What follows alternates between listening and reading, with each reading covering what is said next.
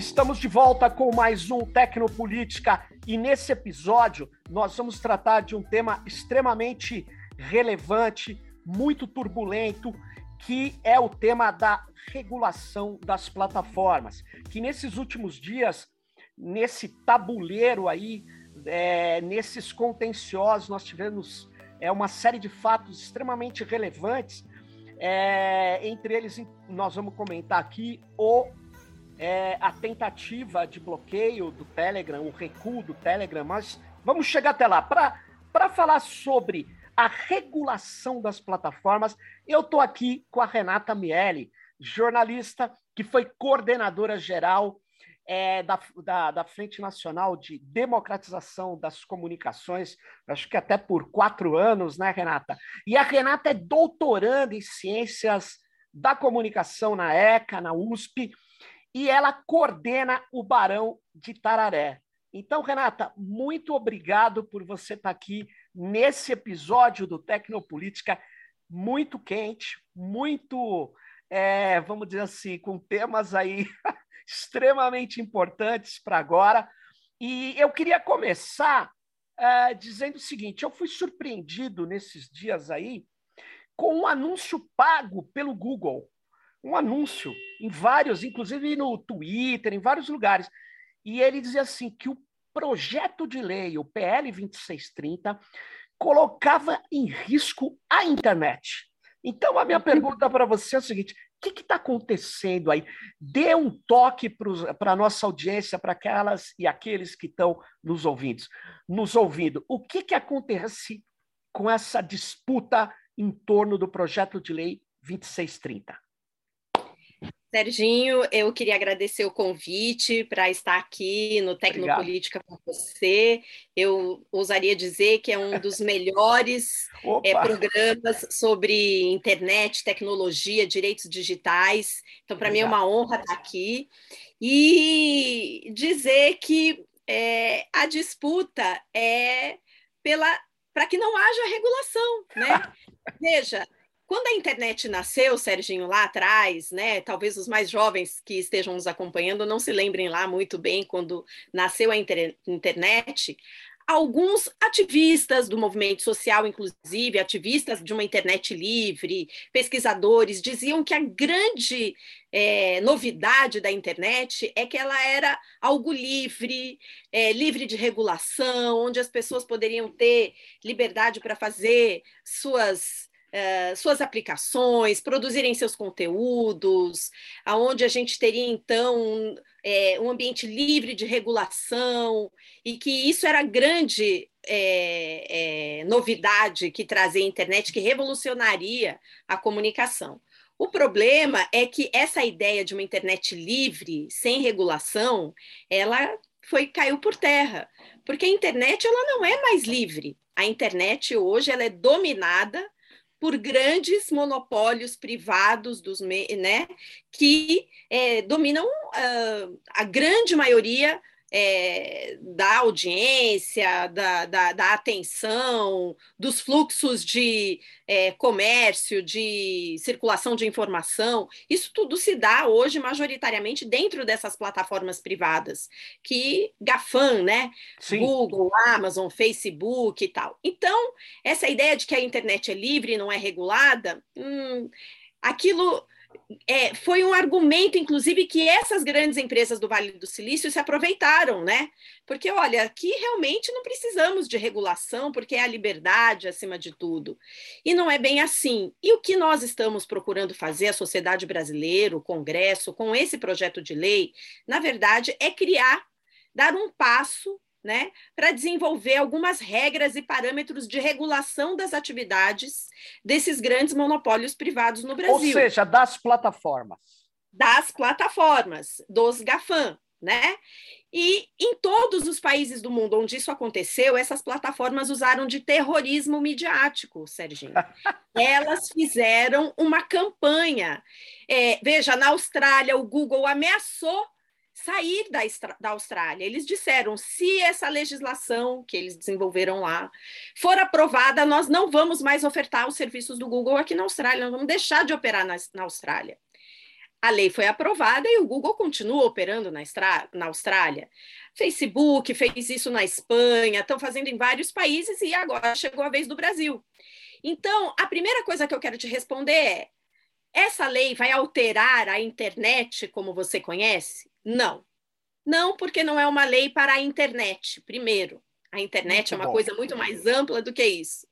Segundo, ela vai talvez trazer, talvez não, ela poderá ser aprovada, trazer um ambiente com mais transparência e segurança para o usuário dessas plataformas de rede social, porque o projeto tem como escopo criar regras, regras para essas plataformas. Não é um projeto para toda a internet, para todos os sites da internet. Ô, Renata, me permita fazer um comentário aqui, que você fez uma bela exposição da questão da internet e das plataformas. A internet é uma rede distribuída que tem regras, mas Isso. não em geral aprovadas pela ONU, por tratados internacionais. É aprovado pelos seus órgãos técnicos. Então, a internet tem regras tem regras Isso.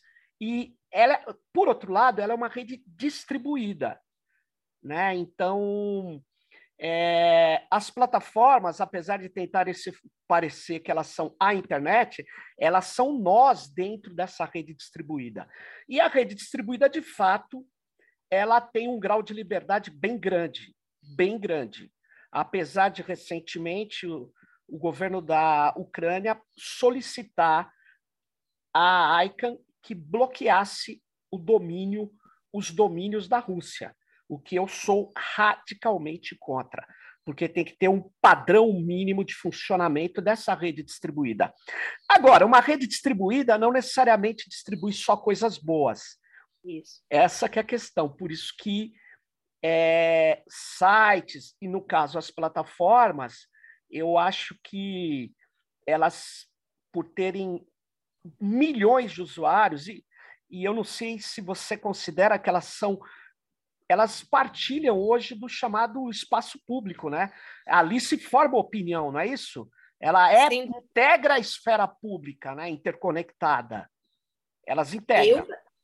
Para mim, sim. Essa é um, uma polêmica acadêmica sim. que a gente sim. não vai trazer para cá exatamente, mas eu considero que sim.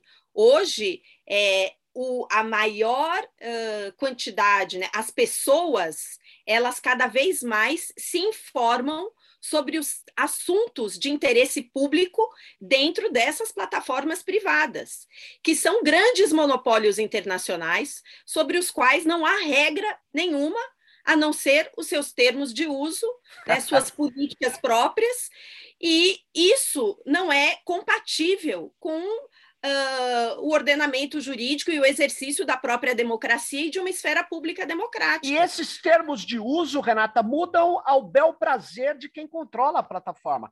Nós, Exatamente. o tempo todo, estamos vendo os termos de uso sendo alterados. Então, Exatamente. não tem uma regra. Para eu alterar a nossa Constituição, tem que formar uma maioria. Né? Lá não, o cara faz o que quer. Por isso que eu disse no início que o discurso de uma internet livre como você disse, que sim, a internet é uma rede distribuída, mas tem regra, não, não existe nenhum lugar, nada que não tem exista regra. regra. nenhuma, né? Tem regra. Se não é a gente que participa da produção dessas regras, alguém está fazendo as regras por nós, mas em particular esse discurso caiu como uma luva para essas grandes empresas de tecnologia, porque eles usam essa retórica para impedir que os estados nacionais, onde elas operam, desenvolvam regras para garantir parâmetros compatíveis com a operação dessas empresas, empresas, tanto com a esfera pública, quanto com a democracia, quanto com o ordenamento jurídico nacional. E por isso que elas começaram a fazer esse terrorismo midiático. O Google, quando faz uma, uma publicidade em outras plataformas, mas não só, quando usa a sua tela inicial de busca para colocar um link para a nota do Google, ou seja, usando o seu poder de mercado, usando o seu poder de é, atingir milhões de brasileiros, faz uma campanha baseada em desinformação, porque já disse, o projeto não vai mudar a internet, porque ele não regula a internet, ele, ele, regula as plataformas. Então, o Google faz uma campanha de terrorismo mediático com base em desinformação para se colocar contra o debate de uma legislação nacional. Isso é gravíssimo. É Renata, gravíssimo. o que mais no projeto de lei, para as pessoas que não leram, ele, ele traz de contribuição para ter um controle democrático das plataformas e não autocrático. Porque o autocrático é o que tem hoje. O acionista lá do Google, do Facebook, define o que ele quer e o pessoal não tem nem como reclamar, ou obedece ou não consegue navegar na plataforma. Então, é, quais são os principais pontos, no seu entender, do PL, do projeto de lei 2630? Acho que a primeira coisa, para as pessoas terem bastante claro, Serginho, eu tenho, eu tenho reforçado isso, porque eu acho importante, o PL ele ganhou um apelido de PL das fake news. Lá atrás, em maio de 2020, quando ele começou a ser discutido, ele foi discutido muito impulsionado, né? Ele surgiu impulsionado pela onda de fake news, desinformação que circulou durante as eleições de 2018. Com o início da pandemia, ele, isso ganhou mais tração e havia, inclusive, dentro do projeto original, a definição de fake news e havia lá comandos que, que, que definiam que era necessário que as plataformas é, retirassem conteúdo de fake news. Então, quando a gente se deparou, a gente, eu digo, a, a, o movimento social, as organizações da sociedade civil que atuam atuam com direitos digitais, a gente falou, opa, a gente precisa incidir sobre isso aqui. E trazemos a discussão de que a própria definição de desinformação e fake news ela é muito controversa. Não há uma definição no mundo. O que é uma fake news? O que é uma desinformação? Quem vai ter é, a responsabilidade de decidir o que pode ou não circular?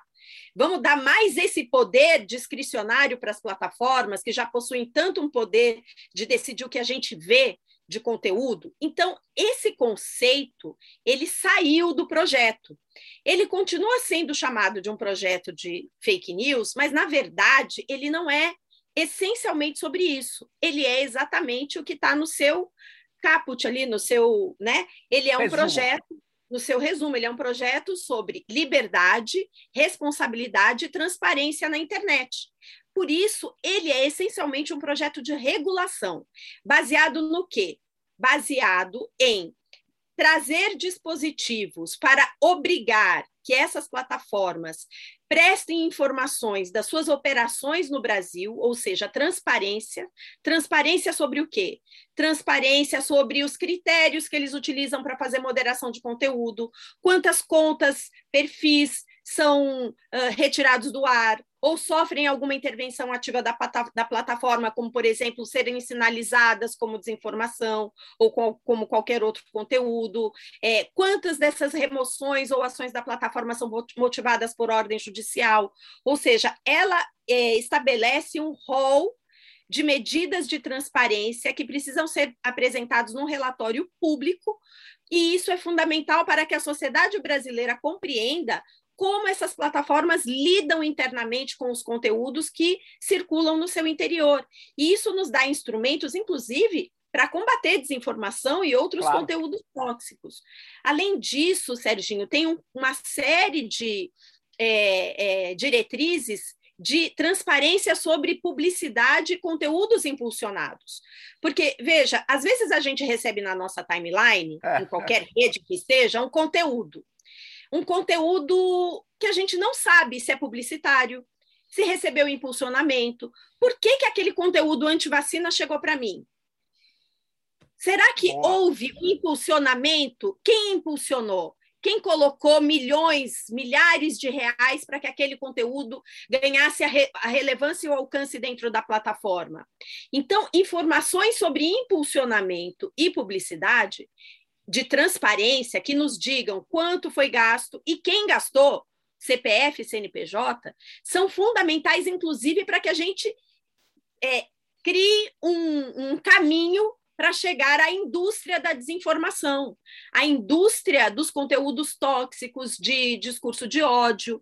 Então, essa o usuário ele tem o direito de saber se ele está recebendo uma postagem que foi feito que foi feita, sei lá, por uma pessoa, ou se ela está recebendo algo Aliás, onde foi aplicado milhares de reais. Renata, deixa eu só, desculpa, vou falar rápido para você não perder o raciocínio, mas as pessoas precisam saber que ela, é, e isso é polêmico, eu sei, mas eu defendo claramente que quando você estava vendo uma televisão, aí vinha o horário dos chamados comerciais, você sabia o que era comercial e o que não era. Você não sabia quanto gastou, mas tem lá o, a, a, a, as tabelas que você pode até baixar e você vê quanto custa 30 segundos no horário nobre. Você tinha uma ideia e você sabia o que é. Na internet, não.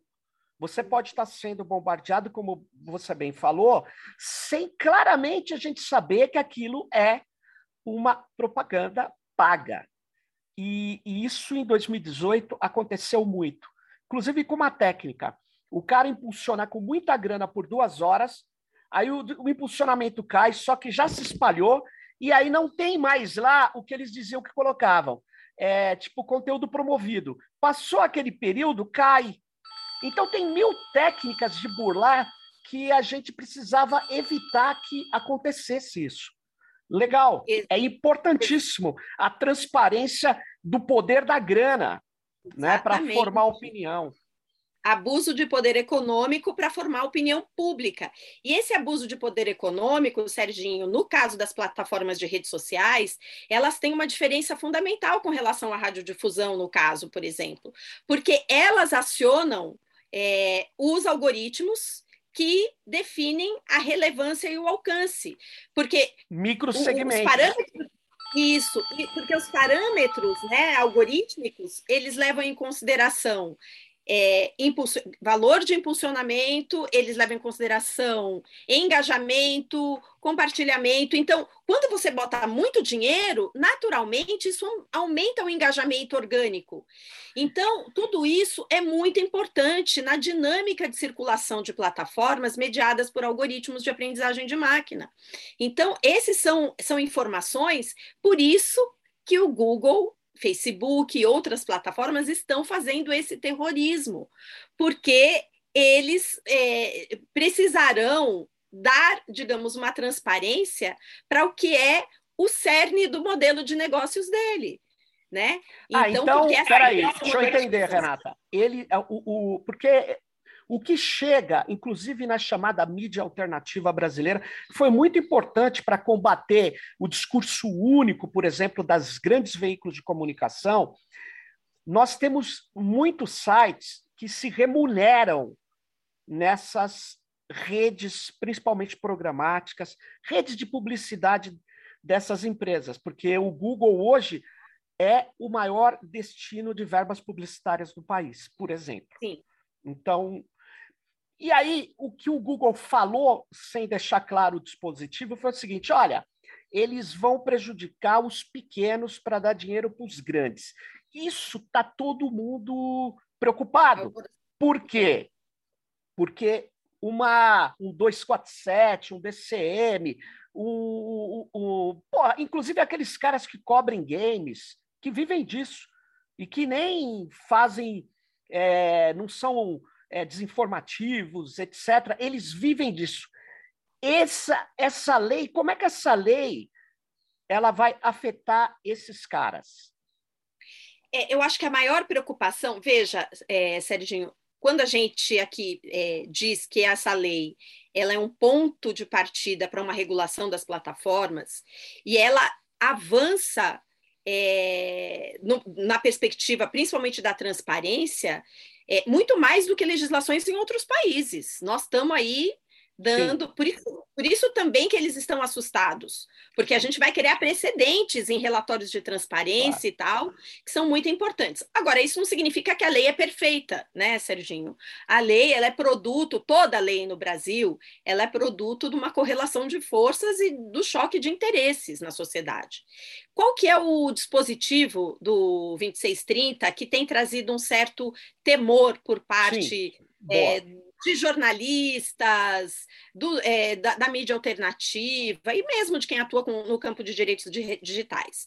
É um dispositivo que entrou ali no finalzinho, que prevê que as plataformas de redes sociais que são objeto, escopo da lei, que estão no escopo da lei, é, tem o dever de remunerar o uso de conteúdos jornalísticos em suas plataformas, que é o atual artigo 38 da lei, né? Tá. Então, ou seja, é uma obrigação de remuneração pelo uso de conteúdo jornalístico, ressalvados, ressalvados os links compartilhados pelos usuários. Então, por exemplo, se o Serginho vai lá e, e compartilha é, o link de, um, de um, um, jornal grande ou de um jornal pequeno, não importa, isso não é objeto de remuneração. É, isso trouxe uma certa discussão, porque realmente, da maneira como está no projeto de lei, ele é algo genérico e que pode trazer muito, muitos problemas. Por exemplo, o que é conteúdo jornalístico, Sérgio Amadeu? Boa pergunta. Quem vai, decidir, quem vai, decidir, o que é um conteúdo jornalístico? Difícil, né? É, então, esse, por exemplo, é um problema básico de um Não, e tem outro problema, Renata, eu queria te falar. Tem outro problema. Não, eu, eu não tem vários problemas. Não, não, não, não, mas deixa eu te falar do tal do remunerar conteúdo jornalístico. Porque hoje você pega o Felipe Neto. Felipe Neto, tá? Ele é conteúdo jornalístico? Nitidamente não é. E ele se remunera. Ele é, mas se... aí é outra coisa, né? É, aí... mas é, é vou te dar um outro exemplo. O mundo dos games que eu estava me falando, o mundo das informações que são muito sérias. O Manual do Mundo, por exemplo, é conteúdo jornalístico? Eu poderia dizer então, que é. Ele, então, mas é, aí... E o podcast Tecnopolítica é jornalismo opinativo? Não, mas aí, então, então o que, que acontece? O artigo 38 não alcança, eu creio, esse tipo de conteúdo especificamente, porque é, o projeto 2630 não entra especificamente no debate de remuneração publicitária de contas. Por exemplo, via Google AdSense, via outras coisas. Isso não está endereçado, digamos assim, no PL Mas, 26. Desculpa, Renata, está escrito que não está endereçado? Porque se não tiver escrito. Tá, não, não tá. Tem que estar tá escrito. É, não, mas de toda maneira, aí a gente. Mas não, não está. Aí, porque aí, mas tem esse artigo 38. Tá bom. Que, da forma como está, pode caber tudo e mais um pouco, certo? Então, esse é o grande problema desse artigo, porque ele não diz o que é conteúdo jornalístico, ele não diz especificamente é, como é que isso deve ser feito, é, quem vai arbitrar, quem vai receber o valor. Então, assim, ele é um artigo genérico e ele traz problemas, né? Que é o que, que na verdade, é na onda do debate que está acontecendo na Austrália, na, que aconteceu na diretiva, é, é, na diretiva de direitos autorais na, na, Europa, que é o problema do tax link, do pagamento do direito do autor é, e tal. Complicado. Isso tudo é muito complexo. É, não que não mereça ser discutido, Serginho, é um debate que merece ser discutido, mas não num projeto de lei que tem um escopo que não é esse. Então, qual então. que é a qual que é a perspectiva nossa? A perspectiva nossa é que não seria adequado que o projeto de lei que cria um ambiente de regulação de plataformas entrasse numa discussão Perfeito. de remuneração de conteúdo jornalístico, que por si só é um outro assunto, que enseja uma série de complexidades, ainda mais num país que nós não temos, por exemplo, uma legislação ou um código que estabeleça é, uma regulação da atividade do jornalismo no Brasil. Não, não temos. Essa que é a verdade. É. O que, que regula a atividade do jornalismo no Brasil? Então, esse é um debate que por si só mereceria uma lei específica, mas ele continua lá. É o que eu quero dizer assim, ele continua lá. É. Então, o que, que nós estamos fazendo? Do, duas ações. A primeira, da, do ponto de vista da sociedade civil, do que atua nos direitos digitais. Tamo, continuamos lutando pela exclusão desse artigo do projeto. Perfeito. Porque ele é demasiadamente complexo para ter apenas um dever de obrigação genérico que não entre em detalhes de como será feito, quem será, é, o que, que será exatamente remunerado. Então, essa é a primeira questão. A segunda, há todo um movimento que, caso a gente não consiga a exclusão desse artigo, de tentar alterar o artigo para deixar mais claro do que se trata e criar uma série de salvaguardas, por exemplo, para a própria mídia alternativa. Né? Mas, Renata, quem Mas... é que banca esse artigo? A Rede Globo? Porque não tem sentido. É, se ele está muito duvidoso, é melhor você fazer um projeto de lei específico, novas audiências públicas, porque ele é perigoso. É, eu, como, eu disse, como, eu disse, o Serginho, é, um projeto de lei é fruto de, de um acordo, né? Uh, uma correlação de forças na sociedade. Vamos ser bastante sinceros. O projeto 2630 ele é bombardeado por todos os lados. A base do governo, a base do governo é extremamente contra, porque além das questões de transparência, tem um outro pilar importante, outros dois pilares importantes desse projeto que eu não falei ainda, vou falar rapidamente, que é o quê? Que é a criação de um dispositivo que define, digamos assim, um método, um procedimento que nós estamos chamando devido processo para é, as situações nas quais as plataformas moderem conteúdo ou façam uma intervenção ativa. Ou seja, o que eu quero dizer com isso? Hoje você vai lá e tem o Tecnopolítica tirado do ar. Você vai receber uma notificação lá, ó. É, é, por, Já recebi quatro. Então, como é que você faz? O usuário comum não tem onde recorrer, não, tem. não recebe diretamente, não recebe a explicação de qual foi o motivo ah, estava em desconformidade com os nossos termos, sei lá, retiramos. Isso não pode ser assim. Por quê? Porque essas plataformas lidam com a esfera pública claro. de debate. Então, elas têm que informar de forma é, detalhada o motivo daquela, daquela moderação, seja intervenção, seja rotulação, seja exclusão, seja redução de alcance. Por quê?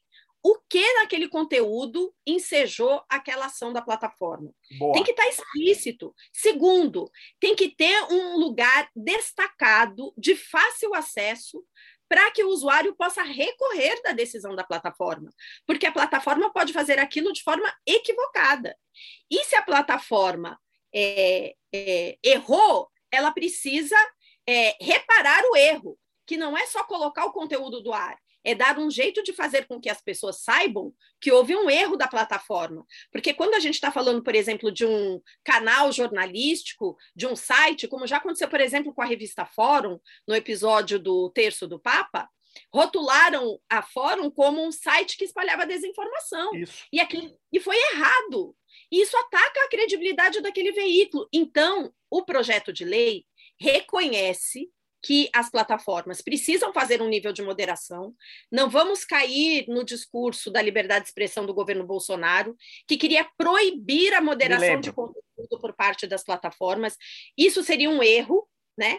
Porque você tem uma série de conteúdos que de fato precisam ser moderados, ok, né?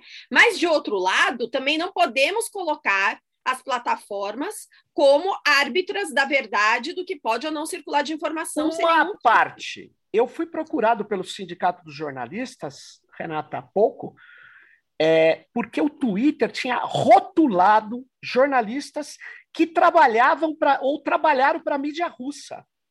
Olha que olha absurdo, aí, dizendo assim, absurdo. olha só, e vinha, eu vi lá, não dá nem para tirar, um negócio assim, é, trabalha para a mídia russa, um, uma coisa, um, eu nem é, sabia disso. É, aí eu falei, isso eu quero que rotule a Globo dizendo trabalha para a OTAN. A Globo News trabalha para a OTAN. Então, Exatamente. porque e o Sérgio Amadeu diz assim: não trabalha nem para a mídia russa nem para a OTAN, porque eu quero então rotulação de credibilidade. O que, que é isso? Exatamente. Eu acho o poder dessas plataformas quando você é interessante isso que você falou, um procedimento delas moderarem, porque do contrário elas vão atacar como elas atacaram várias vezes o Tecnopolítica, tiraram do ar, reduz visualização, e diz assim: vocês divulgaram conteúdo bizarro. Se fosse no Poder Judiciário, isso não ocorreria. Sabe por quê? Você tem que me falar, Renata, qual o conteúdo bizarro Exato. eu divulguei. Aí eram, por coincidência, os quatro vídeos eram com meninas, mulheres negras. Então eu posso acusar, não vou acusar, porque eu não tenho, é completamente opaco, mas eu posso Sim. acusar o algoritmo deles de racista. Claro. Mas eu não tenho como acusar, porque seria leviano, porque eu não sei qual. Alguma coisa é estranha. Então, o que eu queria dizer é isso aí. É, um processo é fundamental e que seja controlado, né? Existe Exatamente. É, é, é, existe isso, porque daí tem um ambiente de autorregulação regulada, onde nós estamos criando um ambiente de acompanhamento dessas coisas no projeto de lei. E se você vê, o eh, Serginho, o, o que nós estamos chamando então de devido processo nos procedimentos de moderação, relacionados ao relatório de transparência sobre como se dá esse processo. Perfeito. Mais um ambiente de regulação é perfeito? Não é perfeito, Não é. mas é um avanço significativo para que, inclusive, a gente tenha informações e dizer. É porque, porque por exemplo, um dos pontos que está ainda lá resistindo, apesar da pressão das plataformas, é informação sobre as equipes de moderação. Tem lá um pedido de transparência sobre é, a língua materna dessas equipes, aonde essas equipes é, estão. estão situadas né?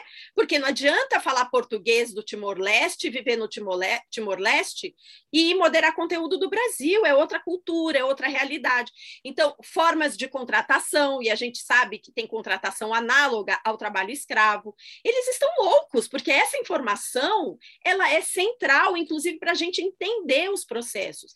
Então, por mais que, como eu disse, é um ponto de partida no processo de regulação de plataformas que pode trazer informações que vão nos ajudar a pensar, inclusive, novos passos de regulação. E tem um outro ponto do projeto, Sérgio, que é fundamental, Sim. que é a como as obrigações vinculadas à atuação do poder público nessas redes sociais. Então, o projeto de lei ele define contas de interesse público, de agentes públicos que precisam ter o quê? Maior responsabilidade na hora de é, publicar seus conteúdos. boa, essa é boa. E é, como é que diz o homem é, o, o tio Ben lá? Com grandes poderes vem grandes responsabilidades. Vem grandes responsabilidades. Exatamente. Então, assim, então tá colocado lá, né? É, a proibição de remuneração de contas de pessoas com mandato público é razoável que o YouTube ou a conta do presidente Jair Bolsonaro seja remunerada por essas plataformas? Que ele ganhe. Ele é o presidente da República, gente. Ele não é. pode ganhar dinheiro com essas plataformas. Não. Alguém aqui sabe me dizer se ele é remunerado ou não?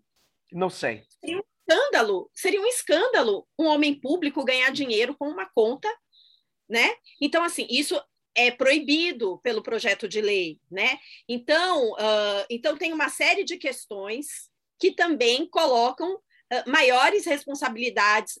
É, por exemplo, o, é, órgãos públicos não vão poder impulsionar ou publicar conteúdos em qualquer lugar que façam um discurso de ódio. Então, tem uma série de coisas também é, que criam um ambiente com regras né, maiores para pessoas que têm uh, uh, agentes públicos, enfim, mandatos públicos e tal. Então, são é, o projeto, nesse sentido, ele tem essa articulação. Né? E, e ele é, desagrada. Então, por que, que eu estava falando tudo isso? Para voltar à remuneração de conteúdo jornalístico. E, e você vê, ele até o momento, a gente só tem adversários do ponto de vista político e econômico no projeto de lei, você entende? Isso é grave, isso é grave. Então, assim, é, é, a gente pode afirmar que é a radiodifusão que patrocinou esse projeto. É, então, uh, os radiodifusores, os grandes veículos de comunicação, eles defendem isso? Defendem. Mas também há grupos ligados diretamente jornalistas defendem o mesmo dispositivo.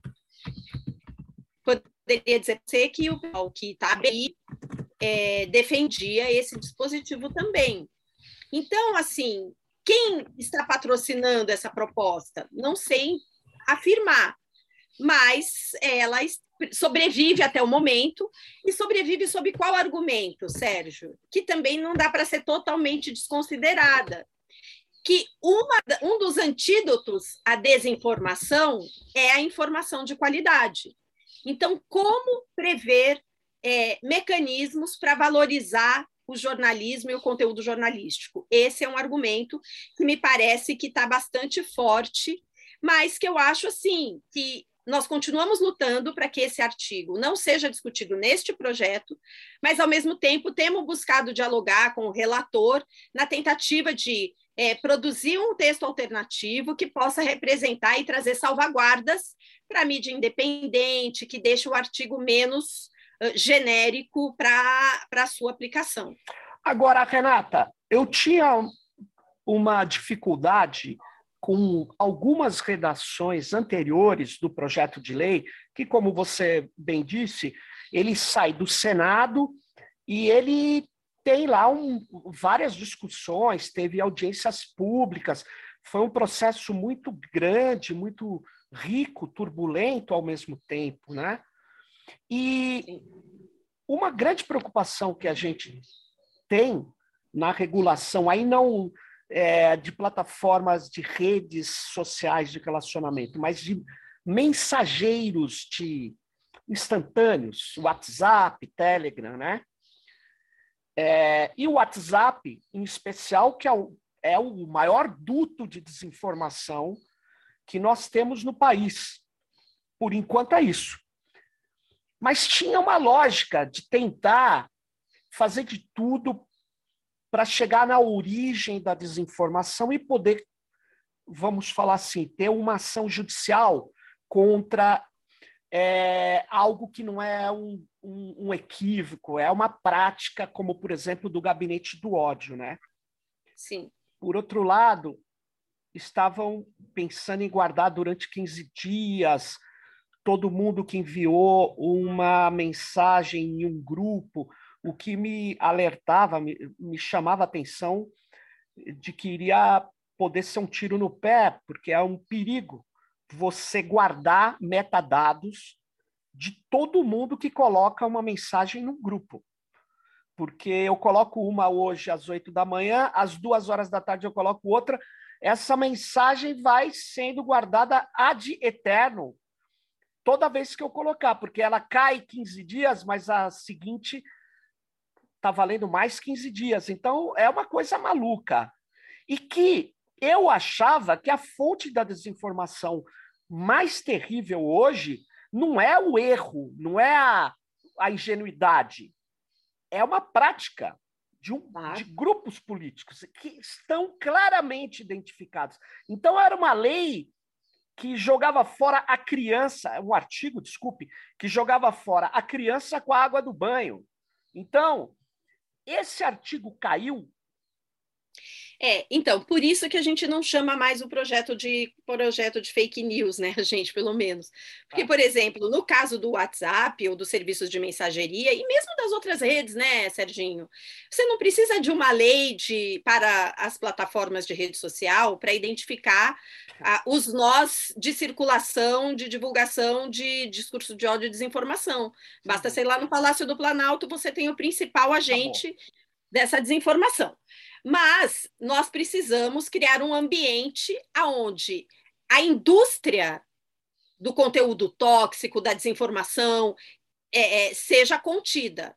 No caso, do serviço, no caso dos serviços de mensageria, é, há alguns comandos que nos auxiliam. Por exemplo, a proibição do uso de ferramentas de disparo em massa, porque esse é uma, essa é uma forma de você, é, digamos assim, atacar é, o procedimento e não o conteúdo da mensagem. Porque aí, senão você entra naquele debate, mas o que, que é desinformação, discurso de ódio? Mas quem faz isso de forma industrial, com o propósito de causar danos a alguém ou à democracia, vai usar ferramentas de distribuição em massa. Sem dúvida. E aí você tem um outro problema, que é chegar à origem que é o que todo mundo, né? O senso comum, não é só o senso comum. Como chegar à origem? No caso dos serviços de mensageria, tirando a origem já conhecida de todos nós, que a gente já falou aqui, nos caso, no caso dos serviços de, de mensageria, é muito difícil identificar a origem, por maiores que sejam os malabarismos que a gente faça. Por quê? Porque você pode usar, por exemplo, um chip que não é do Brasil, para você fazer o disparo, e aí você não tem como chegar, porque é um número de telefone que não é, é nacional. Você pode usar é, subterfúgios de baixar e subir aquele conteúdo para nublar a origem inicial. Perfeito. Você distribui. Então, é, é, muito complexo, né? Você chegar à origem e dizer este aqui foi o, o daqui que saiu. É, é, difícil. E aí eles criaram esse dispositivo que ficou conhecido como o, o, o artigo da rastreabilidade, que era você ter que armazenar por 15 dias todos os conteúdos né, para saber se eles iriam atingir um número mínimo de é, visualizações, de, visualizações, replicações, replicações que, que seria o viral. Só que não tem como você saber de antemão e aí você tem que guardar de todo mundo e é uma coisa absurda. Sim, ele caiu. Ele não está mais lá.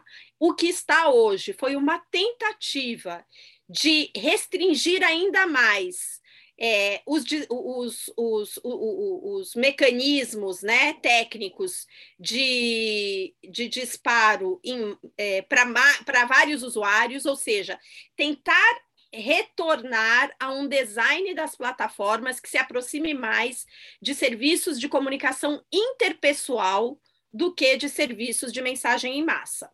Então, porque, porque a gente precisa identificar que hoje essas plataformas de serviços de mensageria, elas fazem comunicação de massa.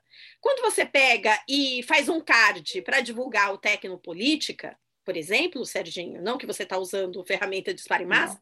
mas você quer que chegue a maior número de pessoas possíveis, porque é uma claro. propaganda. Claro. Então, se você tem um grupo de 10 mil pessoas para você mandar, é ótimo. Isso ótimo. não é comunicação. Isso não é comunicação interpessoal. Não. É uma comunicação de massa. É ilegítima? Não, não, não é, é ilegítima. Mas trabalhar isso num ambiente de criptografia ponta a ponta, usando dispositivos de disparo em massa, você pode gerar uma distorção do debate público ou não. Então, como fazer isso? Esse é o problema. Então, o que que o projeto de lei tentou é, fazer? Isso é complicadíssimo. É, sim, não, veja, sim, sim. eu não estou nem fazendo um juízo de valor, eu estou dizendo o que, que o projeto de lei tentou fazer. Tentou restringir um serviço para que ele seja de comunicação interpessoal.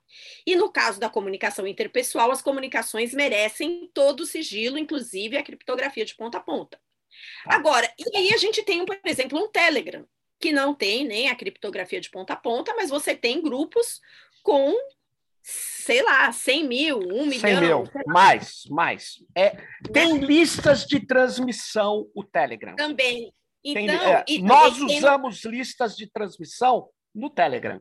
Exatamente. Então, é, o que o projeto fez foi tentar criar um artigo que criasse regras e que estabelecesse medidas de a posteriori, né, é, através da ação judicial, para você identificar quando você quando a plataforma identifica um comportamento um comportamento malicioso digamos assim um conteúdo e aí você tentar ir atrás de obter os metadados Renata, daquela desculpa.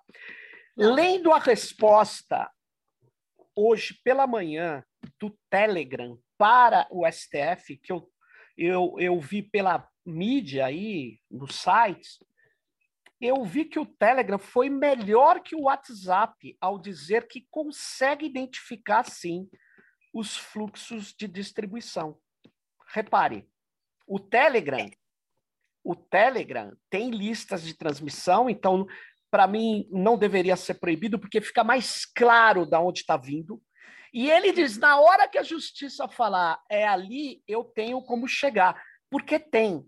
Eu me lembro Porque de um debate. tem rastreabilidade, né? Você veja, o Telegram tem um, um, uma funcionalidade, Serginho, que Sim. o WhatsApp não tem, que é carregar como metadado por padrão o, o primeiro Sim. autor da mensagem. Então, no Telegram, se eu mando Ele... uma mensagem para você, tal, vai estar sempre dito lá que foi a Renata Miele que mandou. Isso. No isso. WhatsApp, nós não temos isso. Então, Ele não o WhatsApp, Segunda coisa que o WhatsApp não faz. O WhatsApp, ele ele, eu não sei, porque é, no, na última versão que eu tinha lido do PL 2630, tinha entrado um bloqueio ao uso do WhatsApp Business, que eu já falei várias vezes, é a maior fonte dos disparos de 2018, é, porque é mais que é uma lista de transmissão absurda que vinha de fora. E aí eles, num debate há dois anos atrás, os caras falaram, não, não, não, existe isso. Eu falei, claro que existe. Bom, tá mais que claro que existe. Só que agora eles querem separar o WhatsApp Business de pequenos negócios do tratamento de APIs, de interfaces de programação, dizendo que os disparos vêm daqui. Ótimo, Exato. mas não vem só daqui. Então, é, é, é a questão é, na minha opinião, a redação correta é, é tornar ilegal o uso do WhatsApp comercial para fazer campanha eleitoral. Já tem isso de... no PL. Já tem isso. Já tem isso no PL e sim, é, é, o pessoal do WhatsApp tem buscado fazer essa diferenciação, porque existem dois tipos de prestação de serviço dentro comercial no WhatsApp, que é via API e via web, né? Que é o, o business, que são. E eles argumentam que o que tem disparo em massa é via API, que o outro não tem. Mas aí o que, que eu acho, Sérgio? Bom, não sou eu que estou escrevendo a lei, né? Então, mas o, o que, que eu faria? Eu, eu não entraria num detalhamento técnico que, inclusive, restringe restringe a uma determinada aplicação e a lei ela precisa ser tecnologicamente Genérica. neutra. Ela tem que servir para todas as aplicações. Então o que eu faria se eu fosse o relator? Eu escreveria assim é, contas comerciais que permitem distribuição automatizada em massa. Aí, a tecnologia usada para isso, porque se eles argumentam que a conta comercial dos pequenos não faz distribuição em massa e segue as mesmas regras do um para um, então tudo bem. O que a gente está preocupado é contas comerciais que permitem distribuição automatizada em massa. Essas Muito aí bom. não podem fazer propaganda eleitoral e, aliás, eu diria mais, elas não podem disparar conteúdos que não estejam diretamente relacionados ao seu negócio. Perfeito. Porque se eu sou o velho da Ravan, eu vendo roupa, vendo eletrodoméstico, vendo sei lá o que mais, certo? Se é que é esse mesmo negócio desse senhor. Também não sei, é, tenho dificuldade de mas saber. As lojas vendem isso. Eu não posso, na, no meu ver, na, né, no business desta loja que vende bens eh, materiais, fazer uma propaganda defendendo o fim do uso das máscaras. Não, é parte do modelo de negócios, não é, não é isso que eles vendem. Então, assim, eu, para além da campanha eleitoral, eu diria que nenhum, é, uh, nenhuma conta comercial pode fazer disparo em massa Renata. conteúdos que não estejam diretamente relacionados. Agora, ah, uma mensagem de interesse público. Eu sou uma empresa de que, que tem um impacto ambiental grande e quero fazer, por exemplo, eu sou uma rede de farmácia. Tá. Eu vendo um medicamento. Mas eu posso fazer um disparo em massa naquela rede para dizer como descartar o medicamento de forma correta. Claro. Não, Tudo bem. Está relacionado. Renata, a Casas Bahia pode fazer, deveria poder fazer um disparo em massa para fazer uma promoção dos seus produtos. Sim. Eu não vejo nenhum problema. É, é eu, eu, do Tecnopolítica, poderia falar: estou entrando com uma discussão Sim. do PL20, porque eu estou entrando com essa discussão. Isso. Eu não estou desinformando. Isso. A questão é que a gente é, tem é, é, essa redação que você acaba de dizer, vinculando a finalidade comercial ou do negócio. Eu acho ok. Já restringe enormemente o quê? a desinformação? Bom, em que sentido? O cara que faz desinformação, que é um empresário bolsonarista, e eles faziam, usando o seu cadastro, vai deixar de fazer porque vira crime. Ou Exatamente. vira ilegal. Agora, Sim. os caras do gabinete do ódio vão para a Europa comprar aqueles números e vão continuar fazendo. Mas aí é ilegal. Eu acho, eu acho que a lei está correta se você conseguir um equilíbrio de falar, olha, uso comercial eu não vou evitar é que se dispare as coisas em massa para uso comercial do WhatsApp Business ou de qualquer outro aplicativo. Eu acho correto fazer é, essa distinção, porque eu não faço muito distinção de mensageria em, é, pessoal ou não, porque desde o SMS você consegue fazer disparos massivos.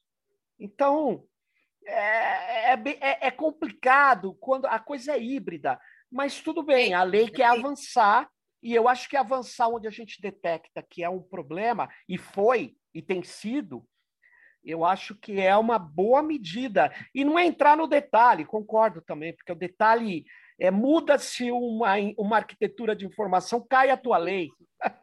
Exatamente. Exatamente. Acho que esse é o objetivo. E, e Renata, e me fala uma coisa. É, eu tive uma polêmica grande em relação ao Telegram nas discussões. Foram discussões que eu gostei, porque são pessoas que discutem com sem xingamento, com nível, mesmo no, no, no Twitter, teve discussões bem interessantes sobre é, a decisão que iria bloquear o Telegram. Eu disse claramente o seguinte: olha, o Telegram recebeu notificações judiciais e não as cumpriu. Aliás, ignorou o poder judiciário. Não é que ele disse, olha, estou analisando, não tenho. Ele ignorou. E aí, uma plataforma se colocar acima da democracia, porque a democracia tem três poderes. Goste ou não, é, eu vou brigar contra o judiciário, vou mudar a lei, mas é uma democracia. Então, o bloqueio que iria ocorrer e não vai ocorrer porque o Telegram recua hoje, enquanto ele e se ele cumprir as decisões, não será bloqueado. Você não achou essa medida correta ou você acha que teve exageros? É, esse é um debate muito polêmico, sabe, Sérgio? Eu queria partir da seguinte questão. Eu acho que a gente não pode fulanizar. O problema não é só o Telegram, não é o WhatsApp, não sei o quê. Bloqueios são como os que foram feitos contra o WhatsApp, contra o YouTube lá atrás, absurdo. por conta de um conteúdo postado e tal. É, isso aí é um absurdo. Então, as pessoas precisam entender que é, quando a gente fala de bloqueio, é, há motivações e motivações. Até o momento, todas as motivações que estavam sendo colocadas para é, é, colocar o bloqueio eram desproporcionais, incompatíveis com o Marco Civil da Internet, incompatíveis com legislação nacional, com os direitos. Então, para que não tenha nenhuma confusão com relação a isso. Perfeito. Agora, a questão é o seguinte: nós vivemos num país que possui um arcabouço legal, onde você tem inúmeras empresas que prestam serviços, e essas empresas precisam seguir as regras estabelecidas no país. Perfeito. Portanto, você não pode ignorar o arcabouço legal nacional, você não pode ignorar as autoridades nacionais, seja do legislativo, do judiciário, do executivo, e eu faço o que eu quero. Não é assim que funciona. Quando as pessoas me perguntavam, você é a favor de banir o Telegram? Porque era o termo que estava sendo usado, né? Tá errado, ninguém é banir. banir tá. Eu falava assim, gente, se alguém está se banindo, é o próprio Telegram. Porque a responsabilidade deste problema que nós estamos vivendo não é do, da, das autoridades é, brasileiras, é um problema do Telegram, que se nega a dialogar e a cumprir a legislação nacional. Ou seja, e ao fazer isso, primeiro, ela comete, para mim, um, né, não pode atuar no Brasil e não cumprir as regras. Primeiro, isso é uma questão de soberania, é uma questão de direito do consumidor, é uma questão de uma série de coisas. Segundo, ao Telegram fazer isso, que que ela, qual a mensagem e o Estado não fazer nada? Qual a mensagem que o Estado dá para as outras empresas? Olha, não cumpram as regras, porque também não vai acontecer nada com você. Perfeito. Porque aqui é a casa da mãe Joana. Cada um faz o que quer. Entendeu? E não pode ser assim. Então, é uma medida dura? Foi uma medida dura? Foi uma medida dura. Mas eu acho que foi correta, do ponto de vista da, do que significa para o Estado brasileiro ao dialogar com uma empresa que oferta é, serviço para mais de 60 milhões de brasileiros. Não pode Perfeito. ser assim. E Agora... o que, que, diz o 2630, Serginho? O 2630, ele tem um capítulo de sanções. Porque quando você cria uma regra, né? Se você não tem sanções vinculadas não a. Não adianta. E o que, que eu acho? As sanções, elas têm que ser gradativas. Perfeito. Né? Então você tem lá uma notificação, depois você tem uma multa, depois você. E o último grau, ou seja, você está dando muitas chances. Se você não responder, não se adequar, aí sim você faz uma sanção de bloqueio, Perfeito. de atomização e tal. Agora, nunca. E aí que eu queria separar, porque eu, eu vivia essa. Estou aproveitando esse episódio para falar. É o bloqueio ao Telegram, se ocorresse, por causa dos motivos de descumprimento Isso. do Poder Judiciário, de decisões judiciais e de desprezo pelo Poder Judiciário, esse descumprimento, na hora que ele cumprisse, ele voltaria a funcionar. Perfeito. Sim. Porque não é o banimento como está sendo Isso. dito. Agora, Exatamente. eu queria falar outra coisa, Renata. Estou aproveitando aqui. É diferente do que a Ucrânia pediu para fazer com a internet. É outra coisa. Porque com a internet, imagine você, o Bill Clinton já tinha tentado fazer isso na guerra de Kosovo. E o John Postel era vivo, se eu não me engano, e deu-lhe uma chapuletada. Por quê? Porque bloqueios de infraestrutura de comunicação de uma rede transnacional nós não podemos aceitar. Não, Nem no... Por quê? Porque, inclusive, aqueles que são contra o Putin na Rússia não vão poder se manifestar pela internet. Porque a internet é, é uma rede de essencial da comunicação e eu acho que uma coisa é você bloquear um site, uma plataforma, discutir regras, outra coisa é você ir na camada de infraestrutura e fazer a retirada da internet de um país.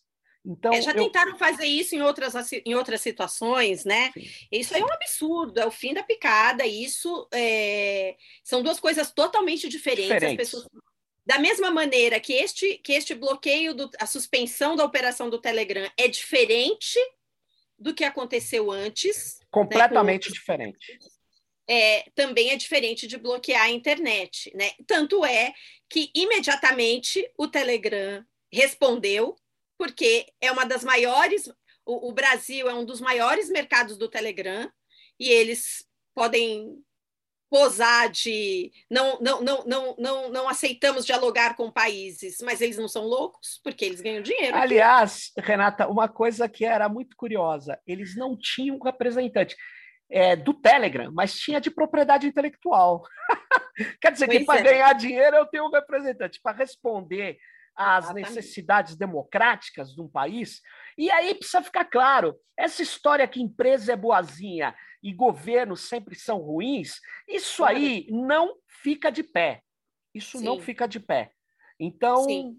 eu acho que eles recuaram porque, é óbvio, né? Eles, inclusive, podem dizer que é para não prejudicar os brasileiros, mas, na verdade, eles fizeram é, o que tinham que fazer. Eles têm que se adequar. Uma plataforma não pode estar acima da democracia nossa, das nossas regras. Não pode. E eu acho, Serginho, que o episódio Telegram ele é muito educativo.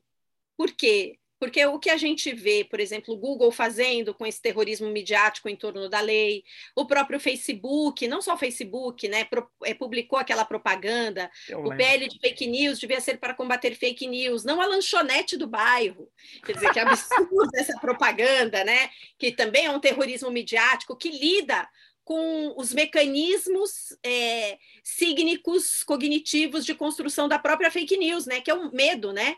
É, eles usam a retórica do medo. Retórica. Agora, isso aí, o Serginho, mostra que é tudo blefe, que eles nunca vão deixar de ofertar serviço para o Brasil, que eles ameaçam, ameaçam, mas é o que fizeram na Austrália, é o que Telegram fez aqui na hora H, eles não vão deixar um não. mercado de quase 200 milhões né, de pessoas uh, descoberto.